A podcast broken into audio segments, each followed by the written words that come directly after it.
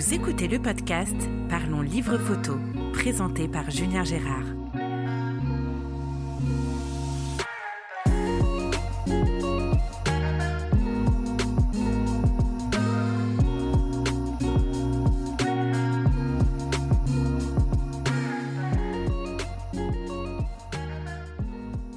Bonjour et bienvenue sur ce nouvel épisode du podcast Parlons Livre Photo. Je suis Julien Gérard et je suis aujourd'hui à Niamey avec Maurice Ascani. Alors on est dans un endroit très sympa. On est à côté de la ville, mais euh, on a plutôt l'impression d'être euh, à la campagne avec le bruit des oiseaux, les chiens, les oies et les pintades. Bonjour Maurice. Bonjour euh, Julien Gérard. Je suis content de faire ta connaissance. Ça fait longtemps que mon amie euh, Karine me parle de toi et de ton travail. Donc, je vais faire un petit peu ta présentation et puis tu me diras si j'ai oublié euh, des trucs. Mais en 40 ans de carrière, je pense que je vais pas tout dire et que je vais en oublier pas mal. Donc, tu entres à 13 ans sous contrat d'apprentissage euh, chez un photographe à Nice. À 18 ans, tu réalises une traversée du Sahara et le destin te stoppe au Niger où tu rencontres Louis-Henri Mourant, premier pharmacien du Niger, euh, sosie de John Wayne, qui a découvert le massif de l'Aïr et du Ténéré. Alors le pharmacien, pas John Wayne, on est d'accord. En 2003, tu crées l'association SOS Faune du Niger. De par ton action artistique et écologique, tu tentes de sensibiliser la communauté internationale à la sauvegarde de ce patrimoine unique. Depuis plus de 40 ans, tu parcours et tu valorises le patrimoine du Niger, notamment avec ton livre de photographie aérienne de la ville de Niamey intitulé Niamey à 360 degrés réalisé en 2015 pour Sogea Satom. Tu as également édité un autre livre majestueux Niger, un bel ouvrage de 176 pages avec plus de 300 photographies. Ton dernier ouvrage, c'est au Sénégal, majestueuse Casamance. Est-ce que j'ai tout bon? J'ai l'impression que j'ai fait une erreur. Tu m'as fait un petit signe. Euh, juste une petite remarque. D'abord, c'est le pharmacien s'appelait Louis-Henri Mourin, Mourin, M-O-U-R-E-N. Euh, le livre Niamey à 360 degrés dont tu parles, je ne l'ai pas fait pour la Satom. Euh, je l'ai fait à mon compte personnel avec la collaboration de l'armée de l'air du Niger, de la base aérienne 101. Et par contre, j'ai fait un autre livre qui, qui, a été spécifiquement pour la société euh, Sogia Satom, qui était les 60 ans de la présence de Sogia Satom à Niamey. D'accord. Pour, le reste, tout est OK. Ok. Donc tu arrives euh, au Niger dans ta jeunesse et tu décides d'y rester 40 ans. Qu'est-ce qui t'a fait rester au Niger? Comment ça a commencé tout ça? Alors aujourd'hui, nous sommes le 21 mai 2022. Je suis dans ma 54e année au Niger. Ah oui, quand tu me disais que ton site sur lequel je me suis inspiré pour ta biographie n'était pas à jour, euh, il manque 15 ans en fait. Euh, oui, euh, si, tu veux, bah, il y a des gens qui arrivent à, se démultiplier dans une journée de 24 heures. Moi, j'y arrivais à une époque, maintenant c'est un peu plus compliqué. Et ma volonté aujourd'hui serait de vivre sans montre. Et tu y arrives? Euh, c'est un peu plus simple en Afrique quand même qu'en Europe. Euh. Parfois, parfois. Bon, ici, euh, bon, comme on dit, comme les Africains disent, les Français, enfin les, Européens ont la montre, nous on a le temps. On revient sur ton arrivée au Niger. Je t'envie beaucoup parce que moi, l'Afrique, c'est une passion. J'ai ça dans la peau, mais je l'ai découvert un petit peu trop tard à mon goût. Il y a quand même pas mal d'endroits qui sont compliqués d'accès de nos jours. Raconte-moi un peu ton arrivée au Niger il y a 54 ans bah, C'est très simple parce que j'étais jeune reporter photographe euh, en France. Euh, je travaillais pour l'agence United Press International, UPI. Et puis, bon, euh, j'étais installé à Nice chez mon maître photographe qui m'avait appris la photographie, chez qui j'ai passé mon CAP, chez qui par la suite j'ai fait mon brevet de compagnonnage. Euh, puis par la suite, euh, l'école euh, de la photographie Paris-Vaugirard. Et bref, j'ai eu à m'occuper, jeune photographe, très jeune, j'ai eu à m'occuper de, sujets de photographie très sensibles. Et à un moment donné, j'ai eu envie de prendre l'air. Donc c'était les années hippies, c'était Katmandou, les chemises à fleurs, les cheveux longs. On vivait d'amour et d'eau fraîche. Et donc, euh, avec deux copains, on avait décidé de partir en combi Volkswagen à Katmandou. Et mon père me dit, mais Qu'est-ce que tu vas aller foutre à Katmandou? Qu'est-ce que tu vas faire à Katmandou? Mais va en Afrique, va en Afrique, va, voir, va découvrir le Sahara, va découvrir euh, les Touaregs, va découvrir euh, les Africains, etc. Ça sera beaucoup plus passionnant pour toi. Et en étudiant, à ce moment-là, je me suis branché sur le continent africain, et en étudiant le continent africain, j'ai vu qu'il y avait un tout nouveau pays qui venait d'être créé, issu la vieille colonie de la couronne britannique, les anciennes Rhodésie du Nord et Rhodésie du Sud, qui s'étaient transformées avec un État qu'on appelait, qui venait d'être nommé le Malawi. Donc, euh, compte tenu de mes relations euh, à Paris euh, avec des journalistes, mon agence, d'autres copains photographes, etc., je me suis vraiment branché sur le Malawi, dont personne, aucune carte dans les années 68-69, aucune carte ne parlait de ce pays. Et donc, euh, avec mes deux copains, au lieu d'aller à Katmandou, on a décidé de partir au Malawi. Et le sort a fait que traversée du Sahara, panne de, panne de moteur, enfin beaucoup d'anecdotes.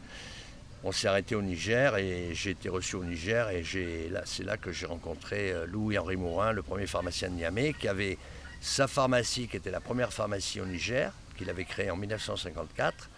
Et il avait un atelier de photographie avec un magasin d'optique. Voilà. Et j'ai commencé à travailler avec lui jusqu'à ce qu'à un moment donné, euh, le président Dury lui ayant demandé de s'occuper de valoriser le tourisme au Niger, passionné de brousse, passionné de désert, euh, il avait décidé d'aller installer un campement touristique euh, au cœur du massif de l'Aïr, à Ifirouane, qui est un village à l'époque de moins de 100 habitants qui était à qui est situé toujours aujourd'hui à 650 mètres d'altitude au pied des montagnes Gak. Ok, ok. Donc tu restes au Niger Et donc je suis resté au Niger. Après du Niger, euh, beaucoup de sociétés m'ont amené à travailler en Côte d'Ivoire, au Sénégal, au Cameroun, euh, au, euh, au, Togo, au Bénin, au Ghana, au Tchad. Mais je suis toujours resté à Niamey. Des boulots en photo toujours? Toujours je ne vis, de la je ne vis que de la photographie, exclusivement de la photographie, depuis 60 euh, ans. D'accord. Euh, le Niger, euh, à cette époque-là, ça devait être complètement différent. Déjà, j'imagine qu'on pouvait sortir de Niamey facilement, parce qu'aujourd'hui, c'est un petit peu tendu. On se fait taper sur les doigts par l'ambassade. Bah, le Niger est un pays majestueux la richesse culturelle, euh, tant de par les paysages que par euh, la culture. Euh, les gens sont extrêmement généreux, chaleureux, etc. Oui, aujourd'hui, malheureusement et tristement, c'est extrêmement difficile de se déplacer pour aller visiter, que ce soit le massif de l'Aïr, le désert du Ténéré, le plateau du Djado, ou ne serait-ce que même le parc national du W qui est à 150 km au sud-ouest de Niamey, ou euh, qui est, paraît-il, infesté de djihadistes aujourd'hui. On a eu euh, en 2019 la dramatique, euh, le, dramatique assassinat de sept jeunes personnes françaises qui, étaient, qui s'étaient déplacées pour aller voir les dernières girafes de l'Afrique de l'Ouest. Ouais, j'en ai entendu parler. Tu te déplaçais en 4x4, j'imagine. C'était euh, c'était la liberté, non, à cette époque-là? Bon, à l'époque, euh, on va dire dans les années 80-90, euh, là où je suis, là où je te reçois, je faisais le plein de ma voiture. je disais à ma femme, t'es disponible, on part trois semaines. j'embarquais ou j'embarquais pas mes chiens et on partait le pied, le pied la route comme Saint-Pierre prenait sa trompette pour partir au paradis. On n'avait aucune contrainte. Top. Tu as fait des, belles rencontres à l'époque, il y en a dans ton livre. Alors ton livre, on va en parler tout de suite, un majestueux Niger, donc tu as déjà évoqué le fait avant que ce soit un pays majestueux, donc j'imagine c'est là que tu tires le nom du, bouquin. C'est les photos qui sont dedans, elles remontent à quand? Tu as, toutes les périodes ou c'est récent? Euh, il y a des photos qui ont, dans mon livre qui ont 20 ans. Donc euh, Majestueux Niger est sorti des presses euh, en août 2019. Alors il y a des photos qui étaient, pour moi, euh, c'était impensable de ne pas les publier, qui ont plus de 20 ans, jusqu'à mes dernières photos qui datent de 2020. D'accord. Tu as des anecdotes sympas sur euh, les photos, sur le Niger? Bon, tu sais, chaque fois que je me déplace, quels que soient les coins de brousse, j'ai toujours eu la chance de tomber sur des gens, des autochtones, qui m'ont fait découvrir des choses extraordinaires. Bon, concernant le, désert particulièrement, j'ai appris à lire dans le sable. Euh, euh, sans boussole, sans GPS, je pouvais me diriger dans, là où je souhaitais aller parce qu'on m'avait appris la lecture des traces, la lecture du sable. C'est les savoir-faire qui se perdent un peu, ça. Ah ben oui, oui, aujourd'hui, euh, les gens parcourent ces régions avec des gros 4x4, des bolides, et bon, évidemment, ils ont euh, le GPS, ils ont le téléphone satellite, le Turaya, enfin, etc. Bon, ça, simplifie quand même beaucoup les choses. ouais, j'imagine, mais c'est pas le même charme. Ah oui, oui, oui. Non, non, euh, j'ai. Euh, la première fois que j'ai quitté Niamey pour rejoindre Iférouane, à l'époque, c'était en, je crois, fin, fin 1968. Et il fallait 4 jours de Land Rover pour rejoindre à travers les Coris, hein, qui sont les oueds. Euh, en, Algérie, au nord, on, dit, on appelle ça des oueds, ici on appelle ça des Coris. À travers les Coris, à sillonner à travers les massifs montagneux pour arriver à l'oasis, à, la palmeraie d'Iférouane, quatre jours. Et à cette époque, euh, il y avait, euh, dès qu'on quittait Agadez, il y avait des groupes d'autruches, il y avait des, des hordes de gazelles d'orca, la petite gazelle il y avait des facochères, et des pintades, des porcs-épics, euh, des singes. Euh, aujourd'hui, euh, bon, malheureusement, je ne suis pas allé le voir, mais théoriquement, dans la faille du Tiamgak, au cœur du massif de l'Aïr, doivent toujours exister une population de cynocéphales, de babouins. D'accord. Et c'est à peu près tout ce qui reste au niveau de la faune? Ah ben, il faut dire que la modernisation des véhicules et le développement euh, des voitures, euh, bon, euh, la recherche pétrolière, la recherche minière, etc., ça a amené beaucoup de gens sur le terrain.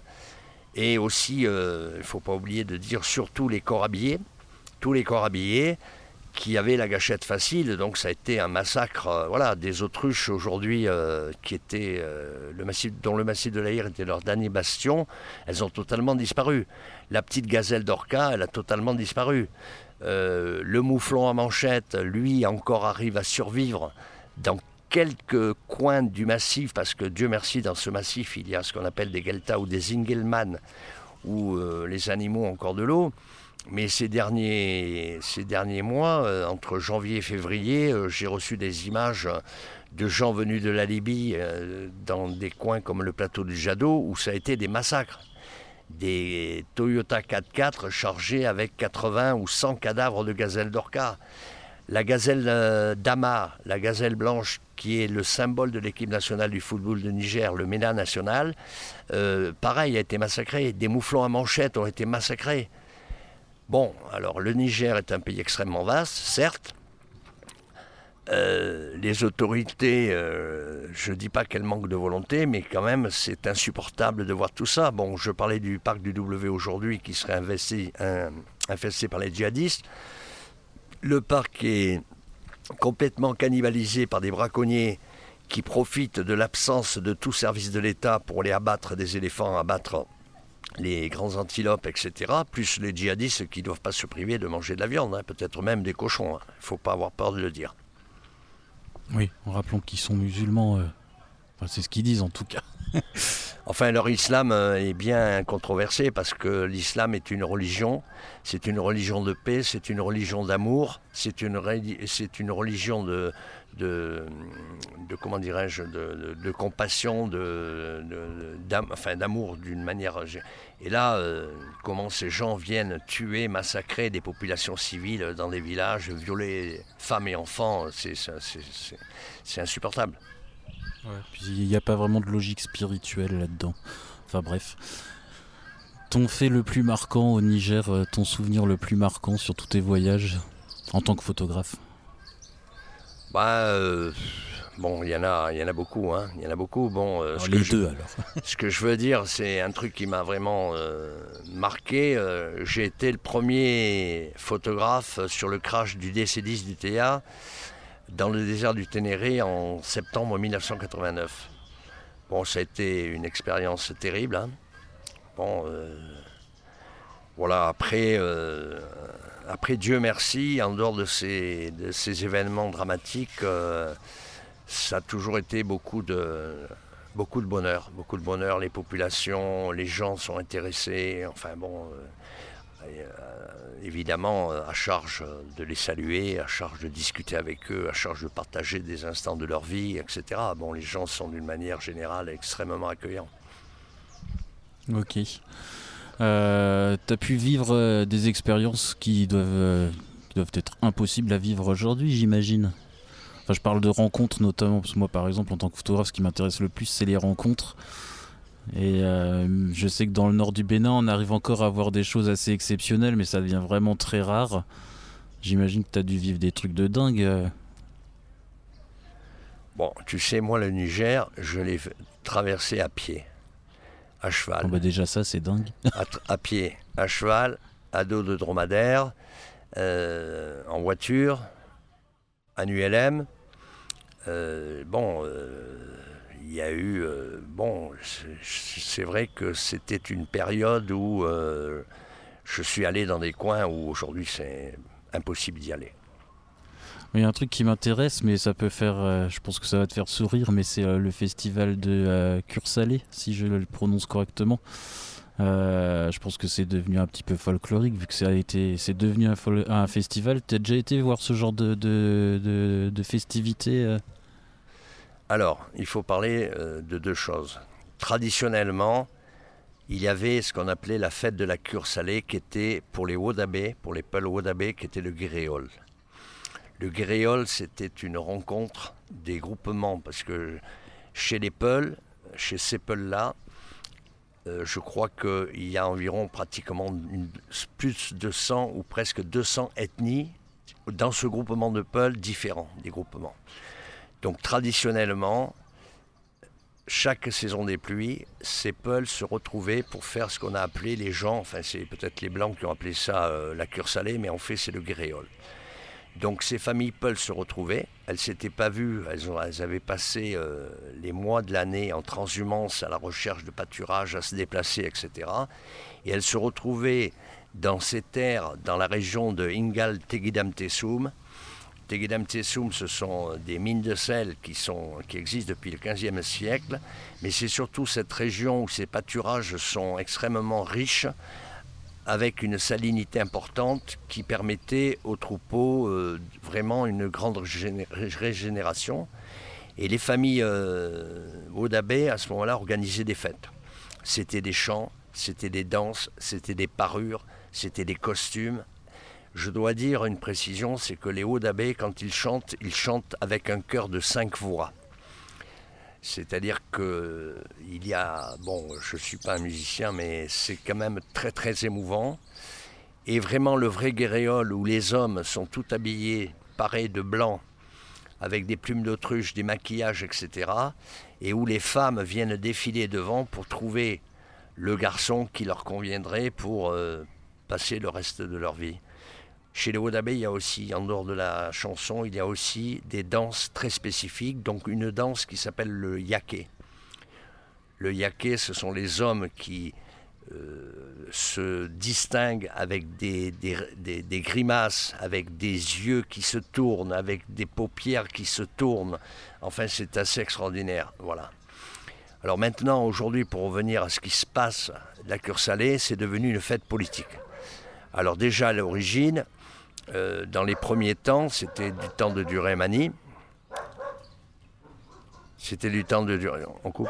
Non, non, c'est bon, il ne me dérange pas. Ah, d'accord. C'est la campagne. Euh, du temps de Durémanie, bon, euh, on organisait ces fêtes de la cure salée pour des personnalités politiques ou étrangères, etc. Et normalement, à l'origine, dans les premiers temps, ça permettait aux services vétérinaires de compte tenu des regroupements, de venir vacciner au, service vétérinaire, mais aussi de santé, de venir vacciner les animaux et de soigner les gens. Mais bon, maintenant c'est devenu très politique. Euh, euh, il y a une, comment dirais-je, une, euh, une scène qui a été mise en place à Ingal, il y a des hangars, euh, c'est les banderoles de, des compagnies de télécom, euh, c'est des banderoles pour les banques, etc. Donc toi, photographe, si tu veux faire une photo un peu sympa d'un groupe en train de danser, c'est un peu compliqué parce qu'en arrière-plan, tu as des hangars, tu as des affiches, mon délire là.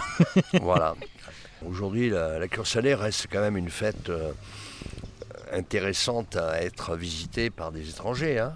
Euh, voilà. Mais bon, c'est très politisé, quoi. C'est très politisé. Euh, c'est euh, le gouverneur, c'est voilà. Bon, alors il y a aussi les gens de la région d'Agadez qui viennent danser leur fameux bianou, c'est aussi très très beau. Enfin, de toute façon, tout ce qui est traditionnel au niveau chant, costume, etc., ça reste les chevaux, les dromadaires harnachés, etc. Ça reste, ça reste magique à voir. C'est une fête exceptionnelle.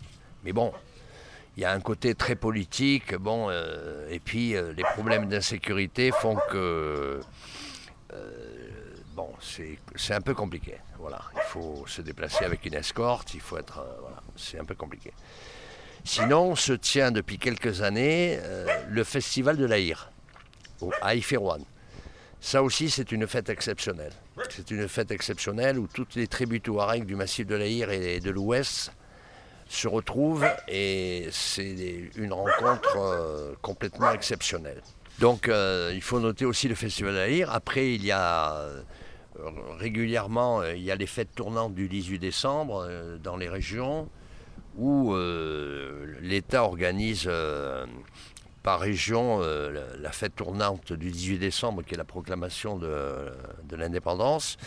Alors il y a des fêtes, bon, il y a des défilés militaires, il y a, etc. Mais il y a encore, euh, au niveau tradition, c'est encore euh, très bien représenté. Très bien représenté. le dernier festival s'est tenu à Difa, et où il y avait, là-bas c'est la région, c'est le manga. Les gens, c'était les cavaliers. Bon, évidemment, il y avait aussi les dromadaires, puisque c'est une région qui est partagée entre les Kanouris, les Toubous euh, et les Arabes. Alors toutes ces, toutes ces fêtes où on peut voir euh, des, des, des, enfin, toutes ces festivités traditionnelles, c'est du folklore euh, qui, est, qui est vécu uniquement pour ce moment-là ou non ça fait encore partie de la vie des gens au Niger? Bon, ce, folklore, comme tu dis, ces fêtes sont euh, spécifiquement euh, pratiquées le jour euh, parce que c'est la fête de la République, parce que c'est la cure salée, parce que le festival de l'Aïr, etc. Populaire, bon, les gens, ils sont invités par les, par les autorités à venir représenter leur région avec leurs coutumes et leurs traditions. Bon, maintenant, populaire, c'est... Mais ça se fait, ça se fait encore. Tu vois, par exemple, au Bénin, le vaudou, c'est quelque chose qui est, qui est, qui est, pratiqué euh, au quotidien euh, par, les, par les adeptes. Et c'est pas que du folklore quand il y a une festivité, euh, comme le 10 janvier, par exemple, si tu connais. Oui, oui, je connais, je connais le vaudou au Bénin, puisque j'avais l'occasion de faire plusieurs séjours là-bas. Et effectivement, les traditions, ce qui est un peu dommage d'ailleurs pour le Niger, c'est que les gens ont tendance, bon, c'est peut-être la pression de la religion qui aujourd'hui met en sommeil toutes ces traditions et c'est bien regrettable. parce que la religion ici elle est forte, alors qu'au Bénin le vaudou prend toujours le dessus. En tout cas, c'est l'impression que ça donne. Oui, enfin le vaudou, euh, disons que dans le Nord Bénin, euh, je pense que malheureusement euh, la pression religieuse fait que les traditions pour le Nord Bénin disparaissent un petit peu. Ouais, je parlais sud Bénin surtout. C'est vrai que dans le nord, c'est beaucoup plus euh, beaucoup plus religieux, euh, traditionnel, enfin religion islamique traditionnelle. Euh, mais ils pratiquent pas le vaudou d'ailleurs dans le nord, c'est que le sud. on avait déjà un petit peu parlé de, ton livre tout à l'heure.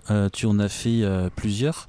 Niamey 360 degrés, livre de photographie aérienne. Tu l'as sorti en quelle année celui-là? Il a été édité en 2010. Bon, c'était un projet que j'avais dans la tête. Bon, le, drame, euh, Julien, c'est que euh, quand tu passes ton temps sur le terrain à faire des prises de vue, euh, bon, et après faire un bouquin, il faut se planquer, il faut s'enfermer, il faut s'éloigner de beaucoup de choses pour se concentrer sur ce qu'on a envie de faire. Quoi. Bon, je crois que ça, tu le sais. Ouais, j'ai vécu aussi. Donc, c'est un livre qui est sorti en décembre 2010. Voilà, il a été édité à 1500 exemplaires. il a été entièrement vendu, il doit m'en rester deux ou trois exemplaires ici à Niamey. Tu l'as fait éditer par un éditeur ou auto-édition? Non, non, c'est auto-édition. Tous mes livres sont en auto-édition. Bon, j'ai participé à d'autres livres. Euh, j'ai fait un livre euh, qui a été édité, c'était en Côte d'Ivoire en 1990-95. J'ai participé euh, à d'autres ouvrages en tant que photographe, puisqu'à l'époque, il y avait une agence à Paris qui s'appelait l'agence Oaki. Et donc, c'était un, collectif de photographes. On a fait un livre sur le Sahara qui s'appelle Sahara Planète Bleue. Je peux te le montrer. Mon livre sur la Côte d'Ivoire, c'est un livre très particulier qu'on a appelé Côte d'Ivoire Contraste, parce que la Côte d'Ivoire est une terre de contraste. Niamey à 360, bon, c'est des vieilles archives photos aériennes et mes dernières photos qui avaient été faites jusqu'en 2009, euh, qui ont permis de faire des comparaisons de quartiers entre euh, le quartier tel qu'il était en 1970 et en, et en 2009. Voilà. Donc on a voulu montrer ça. Et euh, surtout, je voudrais saluer ici la mémoire du professeur Amidou, Amidou qui m'a fait toute l'histoire de la création de la ville de Niamey. Voilà, je salue sa mémoire, personnelle. Ouais, ça devait être intéressant. Ce livre, il m'intéresse particulièrement, moi qui ai fait un livre de photos aériennes sur le Bénin, mais au drone. Alors, je vais pas aller dire, je vais pas jusqu'à aller dire que c'était facile parce qu'il euh, y avait des contraintes aussi, mais j'imagine que euh, bah, en 2010 c'était pas au drone, du coup tu as dû prendre des, avions. Il y a ce qu'il faut euh, à Niamey pour voler? Ça devait être compliqué, non? Bah, C'est-à-dire que compte tenu, bon déjà je suis un peu, un peu connu au Niger, compte tenu que ça fait un peu d'années que je suis au Niger, j'avais fait une convention avec l'armée de l'air du Niger. Donc l'armée de l'air du Niger avait reçu des ULM Tetra, pour la formation de leurs pilotes, qui était une, une dotation de, la France euh, dans un cadre qui s'appelait Aviation d'observation légère. Voilà, donc euh, AOL. Et donc euh, ces ULM Tetra qui prennent deux personnes, un pilote et un copilote, ou un pilote et un passager, ont des caractéristiques techniques qui permettent des posées ou des décollages de terrain euh, très précaires. Et donc, euh, quand j'ai su que l'armée de l'air détenait ces machines, euh, j'ai pris contact avec eux et j'ai eu un accueil très, très enthousiaste et je me suis d'abord attaché à les amener à découvrir leur propre pays parce que l'armée de l'air, ils faisaient des formations, mais ils restaient que sur euh, des zones Niamey, euh, intramuraux pratiquement, enfin Niamey, euh, Namaro, etc. Donc je leur ai monté plusieurs missions et je leur ai fait l'assistance pendant ces missions et à, ces occasions, ils m'ont donné, m'ont donné des heures de vol. Et quand on a voulu mettre en route le livre Niamey à 360 degrés, euh, bah, le, commandant de la base aérienne, euh, jeune colonel, euh, m'a dit Maurice, je marche avec toi. Et donc on avait fait une convention, 50 heures de vol échangées contre un portfolio que j'ai fait sur l'armée de l'air qui a été inséré dans le livre. D'accord. Il a été reçu comment le livre par la population nigérienne Parce que découvrir son pays du ciel, c'est pas, pas toujours commun.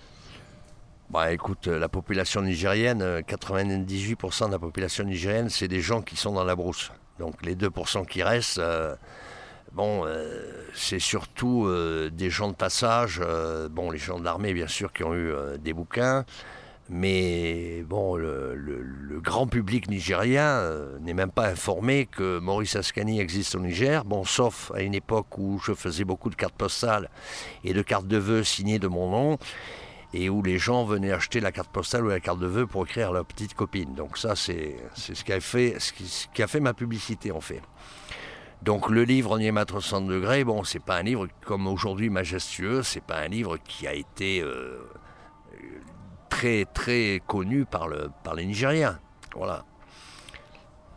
Il est euh, disponible. Alors, Niamey 360 degrés, t'en as, en as encore ou? Non, il doit m'en rester. Moi, tu euh, disais qu'il t'en restait quelques, juste Il doit m'en rester 5 euh, exemplaires. Alors, Majestueux à Niger, tu nous parles de ce bouquin? Oui. On va trouver quoi dedans? Ben, Majestueux Niger, c'est tout le Niger.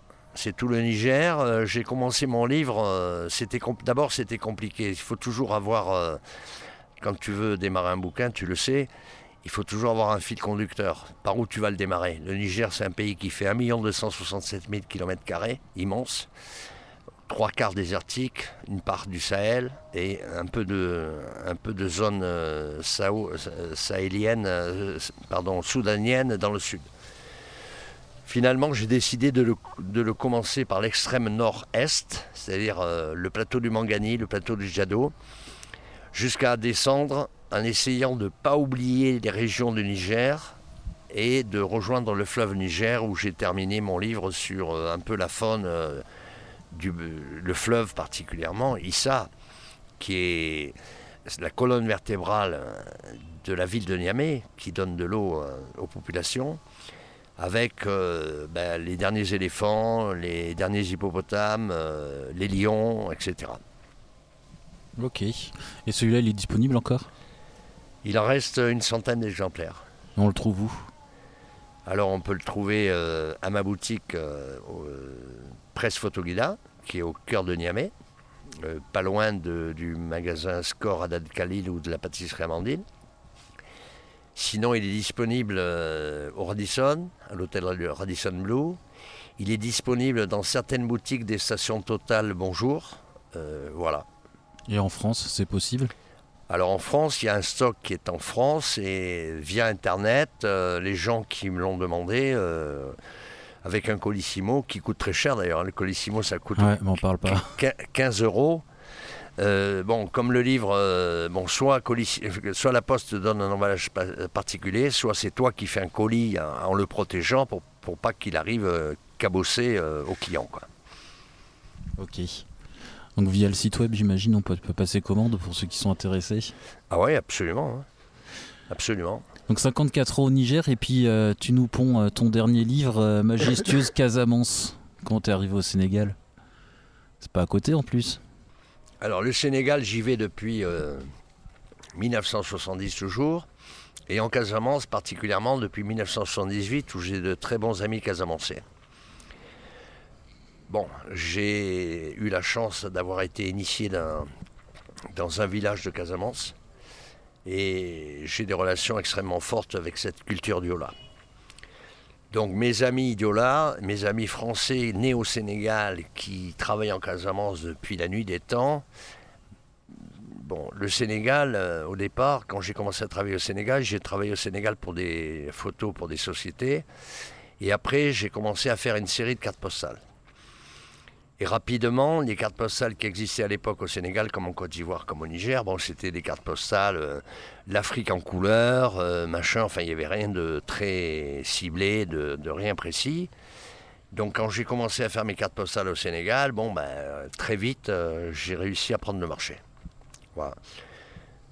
Donc j'avais un distributeur là-bas avec qui tout se passait bien jusque dans les années 2015 où euh, bon, euh, il a confondu recettes et bénéfices et il a arrêté de me payer. Donc ce qui fait qu'aujourd'hui je ne fais plus aucune carte postale. D'ailleurs je ne fais plus de carte postale nulle part puisque malheureusement ou bien heureusement, je ne sais pas, mais enfin, en tout cas, pour les, la carte postale reste quand même un produit extrêmement euh, euh, euh, c'est un produit qui permet vraiment la découverte des pays. Et quelqu'un qui poste une carte postale avec une vue de, la ville de Niamey à Paris ou à New York, c'est autre chose que d'envoyer un SMS, un texto ou un WhatsApp avec une photo euh, que les gens auraient fait. Bon, c'est notre émotion, c'est quelque chose de différent.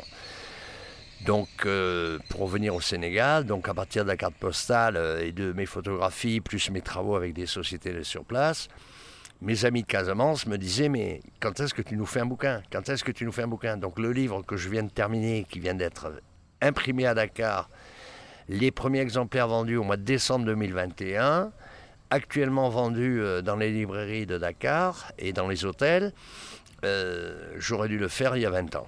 Ben bon, là, il a été fait maintenant. Parce que avec le Covid, etc., je me suis retrouvé, je me suis enfermé. Euh, je suis allé d'ailleurs au Sénégal, où j'ai eu des amis euh, qui m'ont, que je remercie à nouveau ici, qui m'ont prêté euh, maison, voiture, villa, etc., ordinateur, enfin, etc. Et j'ai pu pendant cinq mois travailler d'une manière extraordinaire. Ouais, il y a des endroits qui sont pires, je pense, pour travailler que la Casamance. oui, non, non, mais c'est le problème, Julien, si tu veux, c'est que moi, j'ai mon problème, c'est que j'ai 54 ans du, Niger. Euh, uniquement euh, mes photos, mes diapositives argentiques, etc., j'en ai euh, des étagères et des meubles complets. Je ne sais pas qu'est-ce que je vais faire. Si demain je casse ma pipe ou qu'on vient me mettre un coup sur la tête, qui c'est qui va gérer tout ça?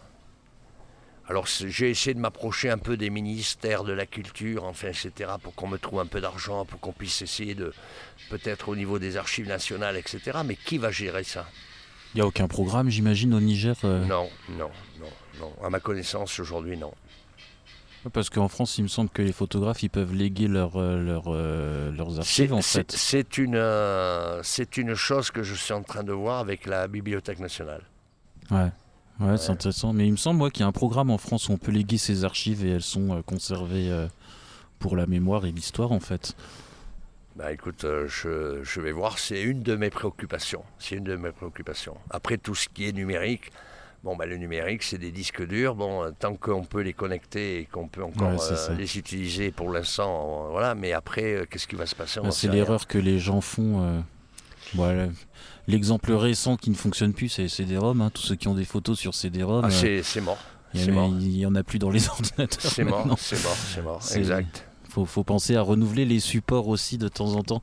Euh, alors donc il n'y a pas de programme de, mémoire et de conservation euh, au Niger. C'est euh, pour quelle raison? Manque d'argent, manque de volonté ou ils en ont rien à faire? Julien, je peux pas te répondre là-dessus.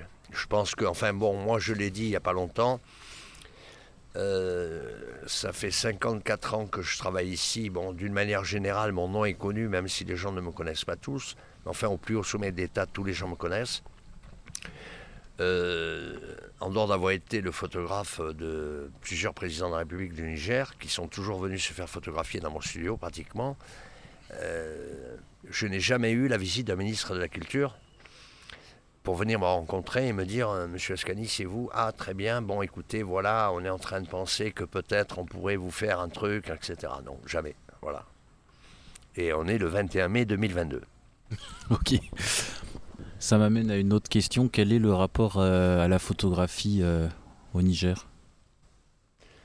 Comment est vue la photographie par, donc tu me disais, bon, la majorité des, Nigériens vivent en brousse, mais les habitants de Niamey euh, qui, consomment un petit peu d'art, quel rapport ils ont avec la, photographie? Bah, D'une manière générale, euh, même les gens de la brousse adorent la photographie. Adorent la photographie. Actuellement, là, euh, je suis en train de numériser de très vieilles cartes postales qui datent de 1913-1915, bon, que j'ai moi personnellement achetées pour faire des archives de, ces périodes-là, euh, bon, qui sont des cartes postales éditées par... Euh, une, J'ai une carte postale, par exemple, qui a été éditée par la compagnie saharienne du Hogar. Ok. La, compagnie saharienne du Hogar, c'était probablement à l'époque les bus qui faisaient la traversée du désert, tu vois, enfin, bon. Après, il y a des trucs... bon... non, je pense, alors aujourd'hui, avec les nouvelles technologies et surtout les, les, WhatsApp, les TikTok, les Facebook, euh, bon, beaucoup de jeunes, euh, beaucoup de jeunes euh, utilisent, utilisent des photographies et les partagent avec leur téléphone. Ouais, ça, cet usage-là, oui, je le vois. Mais si tu fais une expo, tu vends, par exemple, là, au Niger? Ou non, les gens n'arrivent pas encore à... Bah, la dernière expo que j'ai faite au Centre culturel franco-nigérien Jean Rouche, euh, j'ai pas mal vendu. Je suis pas mal vendu, mais bon, ça a été qui euh, Des particuliers aisés, euh, ça a été des sociétés, voilà. D'accord. Et donc tu disais que tu as acheté des cartes postales. En fait, il y a un programme d'archivage au Niger. C'est juste qu'il y a un malentendu. En fait, c'est toi qui dois le faire. je sais pas. Je sais pas. je sais que à l'époque, je faisais un dépôt légal aux archives nationales du Niger de toutes mes éditions, bouquins, cartes postales, etc. Voilà, mais j'ai pas de suivi, j'ai pas de retour. euh, je sais pas si ça existe toujours, je sais pas c'est où. D'accord. Hein, le même système un peu euh, qu'avec la Bibliothèque euh, nationale de France, avec la BNF Je sais pas. La BNF, ça marche, puisque moi, euh, tous mes bouquins ont été déposés en dépôt légal à la BNF. Voilà. T'as un ISBN dessus? Oui, oui, oui. Ouais, mes- C'est bien, c'est de la mémoire sauvegardée. euh, Tous mes livres euh, ont un ISBN. top, c'est la mémoire sauvegardée, l'ISBN. Ouais. Pour les photographes qui veulent auto-éditer. Ils ont même ou- un code barre. Pour les photographes qui veulent faire un livre édité ou auto-édité, l'ISBN c'est un numéro euh, qui est distribué par la BNF et qui permet euh, entre autres l'archivage du livre euh, à la BNF. Donc il faut envoyer deux exemplaires euh, et euh, C'est ce qui est fait. c'est quelque chose qui reste après. C'est ce qui est fait. C'est ce qui est fait. Mais écoute Maurice, je te remercie pour euh, cette interview. Est-ce que tu veux dire un dernier mot pour conclure cet épisode du podcast? Bon, écoute, un dernier mot. je dirais que l'Afrique est le continent de ce troisième millénaire. Il y a encore beaucoup, beaucoup de choses à découvrir. C'est un pays magique. Euh, je souhaiterais que ce continent vive dans la paix et, et que le- les populations aient moins à souffrir, que les ressources tirées des sous-sols de, de tous les pays africains euh, permettent aux populations de vivre dans de meilleures conditions.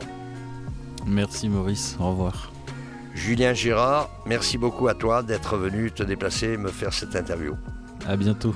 Au revoir tout le monde.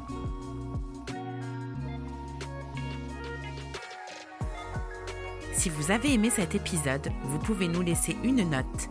5 étoiles, ce serait top, ou un commentaire pour améliorer notre référencement. Vous pouvez également nous soutenir via Tipeee, la plateforme pour laisser des pourboires aux créateurs de contenu.